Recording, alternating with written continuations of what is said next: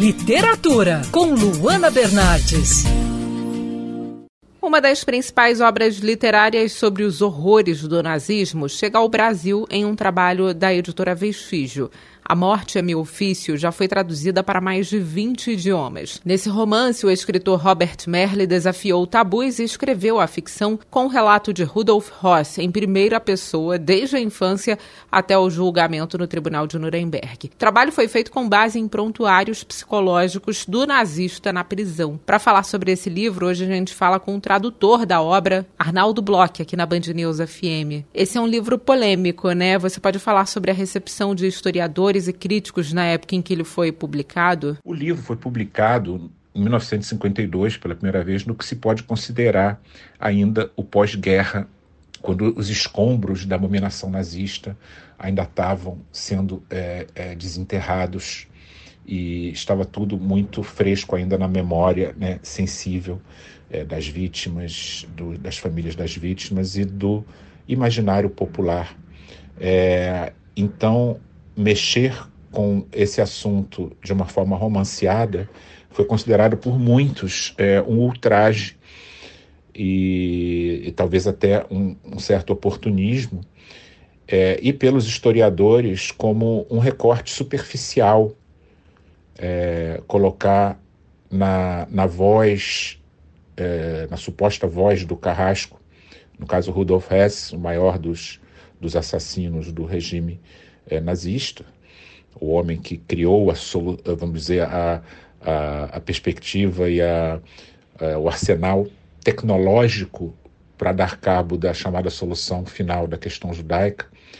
E ele mesmo ordenou a morte de 5 milhões de judeus em Auschwitz, é, é, usar então a voz é, desse carrasco para, é, através de várias é, sublimações e elipses, é, retratar né, é, um momento ainda pouco explorado pela, pela própria, pelo próprio trabalho dos historiadores. Então, é, realmente foi um livro que logo se transformou num livro tabu e 20 anos depois, na, numa edição de 1972, quando o livro já era um sucesso, né, sobretudo é, por parte de, de da, da, do leitor jovem, é, aí sim Merle é, escreve um, um prefácio a essa nova edição, explicando os seus motivos e, e o que ele pretendeu não é, com esse livro, ou seja, denunciar o, o tipo de, de pensamento, de mentalidade capaz de fazer um povo é, se alienar das questões de consciência e, e, e, do humanismo que, que deve estar presente naquilo que a gente chama de civilização. Pode falar sobre a importância histórica de um trabalho como esse? A importância histórica ela se evidencia no fato de que 11 anos antes da filósofa judia alemã Anna Arendt ter cunhado a expressão a banalidade do mal em trabalhos teóricos, é uma noção que hoje é muito, muito utilizada.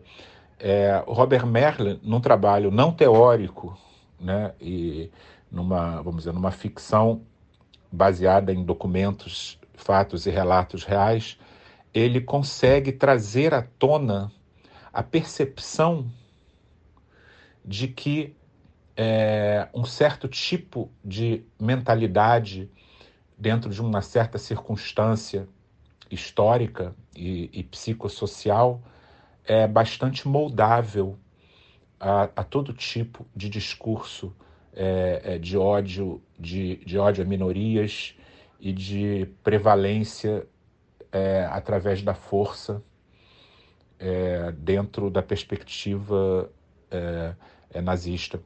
Então, e de como isso vai se transmitindo numa cadeia de relações naturais entre as pessoas que muitas vezes sequer é, têm a consciência é, de estar é, perpetrando um grande crime histórico, ou seja, através de pequenos atos, pequenos, pequenas, é, pequenas,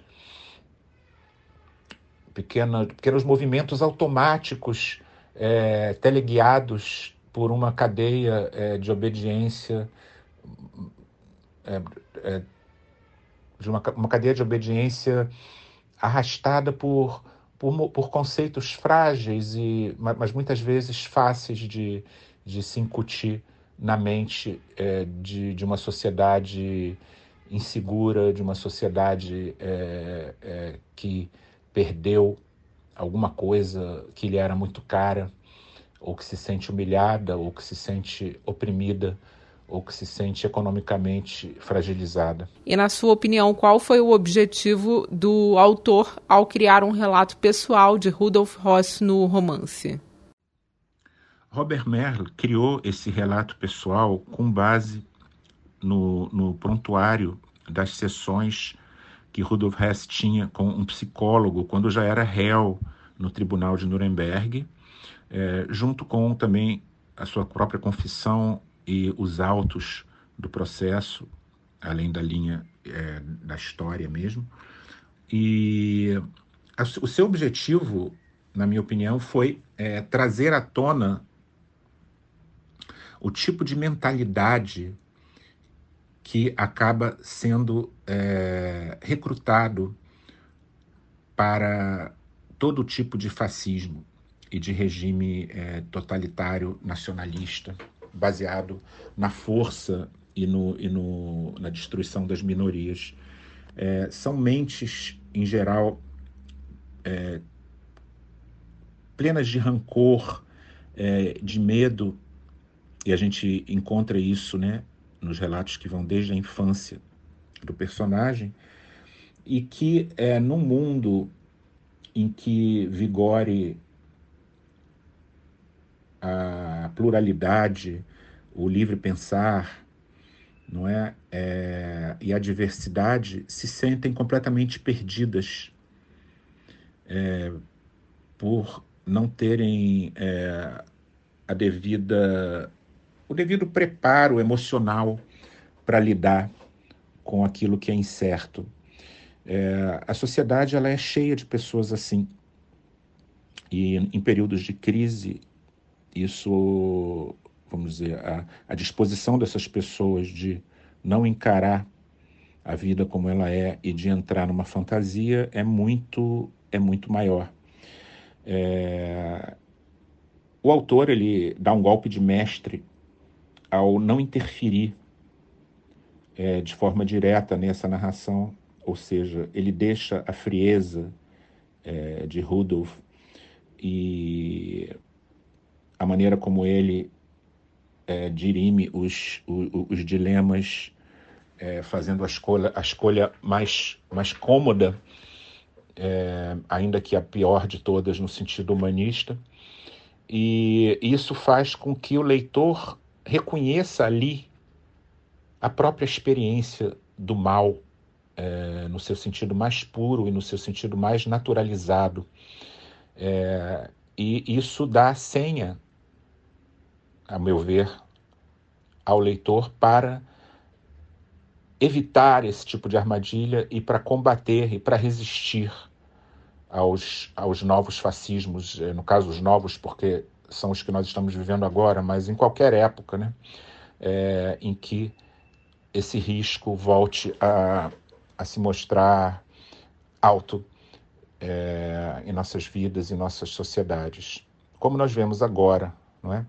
é? no Brasil, na Itália, nos Estados Unidos de, de Donald Trump, é, na Hungria, é, na Rússia, ou seja, como as pessoas e, e, e no caso com, com, esse tipo de, de com esse tipo de, de, de, de campanha, né, de, de movimento é, agregado é, por algoritmos é, e, e, por vários tipos de mensagens que, que se acumulam nos grupos os mais diversos que têm é, em comum esse ressentimento e essa dificuldade de conviver é, com a diferença.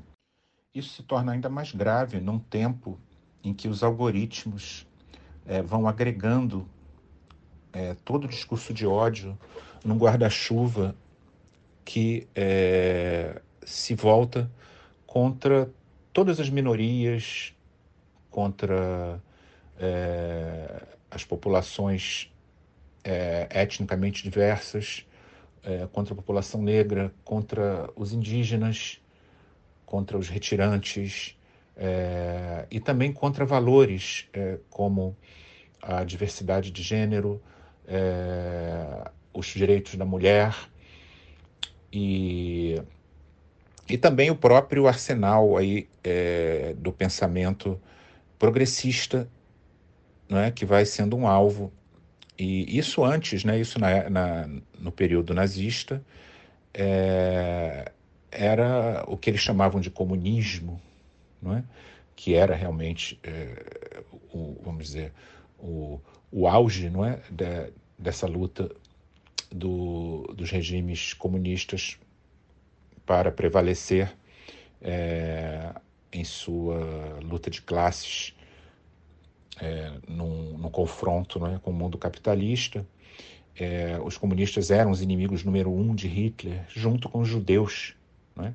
Hitler também discriminava os negros, os ciganos, os homossexuais, as pessoas com distúrbios mentais, mas é, de forma mais grandiloquente, e o foco dele era nos judeus e nos comunistas. Hoje, é, isso se ampliou não é? para todos os grupos, então, é, mencionados anteriormente aí por mim, é, que acabam associados, não é? é, os grupos e os comportamentos né, progressistas e as esquerdas associados a um comunismo fantasmagórico, né, que na verdade sequer existe mais. Então a guerra hoje se trava muito nesse, nesse universo, só que é, as pessoas que acabam aderindo a isso se parecem muito com Rudolf Hess. Você vai ler o livro, vai entender o que eu estou dizendo. É, existem muitos por aí, não é? é? Existem muitos entre os nossos vizinhos, nos táxis que a gente pega, nas conversas que a gente ouve, nos restaurantes, às vezes na nossa família. A gente tem que parar de achar que os monstros são só é, esses tiranos que acabam é, que acabam emergindo né, é, à frente do Estado e das nações. Eles são só resultado de correntes de pensamento e de comportamento que acabam levando então a esses regimes.